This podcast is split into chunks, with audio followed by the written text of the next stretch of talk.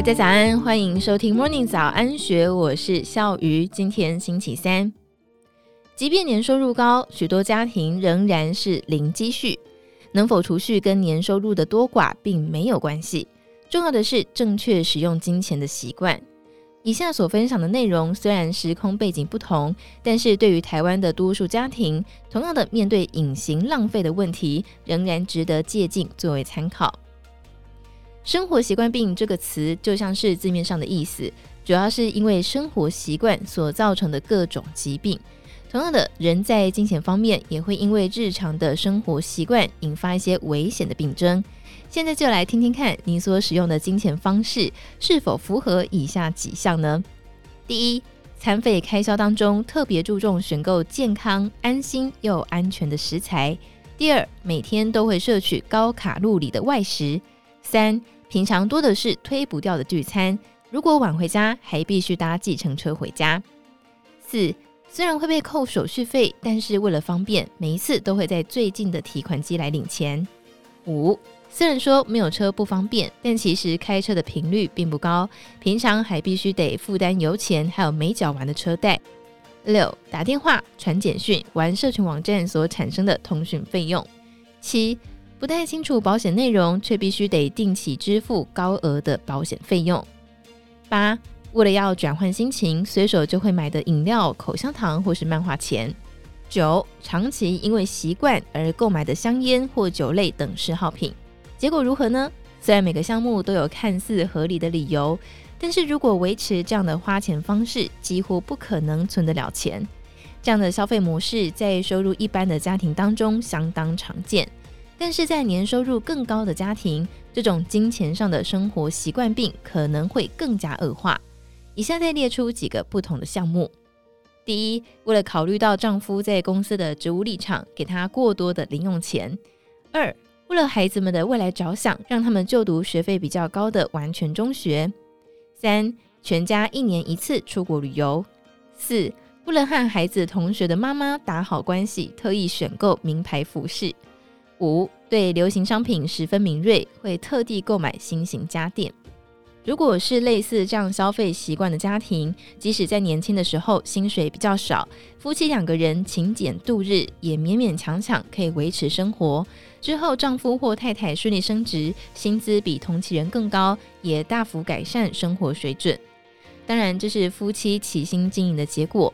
但是生活水准一旦上升，就很难降回原本的情况。如果有一定程度的存款，倒是还好。但令人惊讶的是，许多拥有中高年收入的家庭还是属于零金融资产的。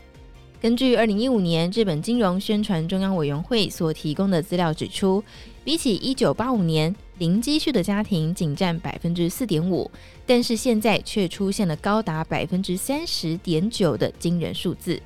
当然，其中年收入比较低的家庭比率偏高。但是年收入落在大约新台币两百一十万元以上的家庭，也有超过百分之十是零积蓄的。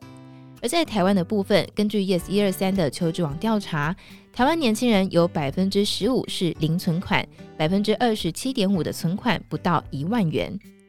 看到这些数据，可能大多数人都会觉得不可思议：为什么明明赚这么多，却完全没有存款呢？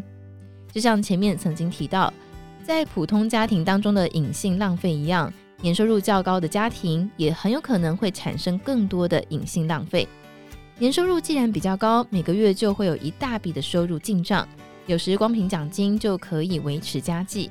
就算偶尔出现赤字，也多少能够用奖金补贴，所以可能会让人产生了“诶，我确实有妥善规划家计”的错觉。但是随着收入的增加，家庭的支出也就越来越惊人。不加以节制的后果就是储蓄归零，其中将近半数的家庭虽然有一些积蓄，也都在大约新台币一百四十万元不到。未来如果能够顺利增加收入，倒不会有什么问题。不过现在这个时代，四五十岁的员工经常被要求转调单位，或是提早退休，因此收入也很有可能会大幅锐减。如果这个时候还必须支付房贷或是孩子的教育费用，很明显的就没有办法维持家庭的收支平衡。许多人可能会将收入太低来作为无法储蓄的理由。但其实无论收入再怎么多，只要有这种浪费金钱的生活习惯病，迟早都会恶化成零积蓄的重症。所以，一个家庭是否有储蓄的能力，并非取决于收入的多寡。只有懂得培养正确使用金钱的习惯，并且具体付诸行动的人，才能够真正掌握金钱，确实达成储蓄的目标。收入比较高，而且着重于生活享受的人们，或许更有必要停下脚步，并且审慎检视家计的必要。以上内容出自大是文化所出版的书籍，百分之九十的节约都会造成反效果。更多的精彩内容，欢迎参考资讯栏。如果有任何问题，欢迎你留言告诉我们，或者是加入 Discord 群组一起参与讨论。当然，也别忘记订阅金州大耳朵 Podcast 频道，以免错过我们最新推出的节目。祝福你有美好的一天，我们明天见，拜拜。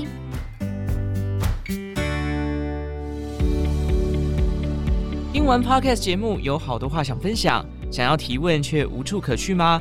别烦恼了，现在只要点击资讯栏下方的 Discord 社群平台连接，输入昵称就可以立刻问问题，与主持人互动哦。让我们一起在学习的路上不孤单，等你来加入。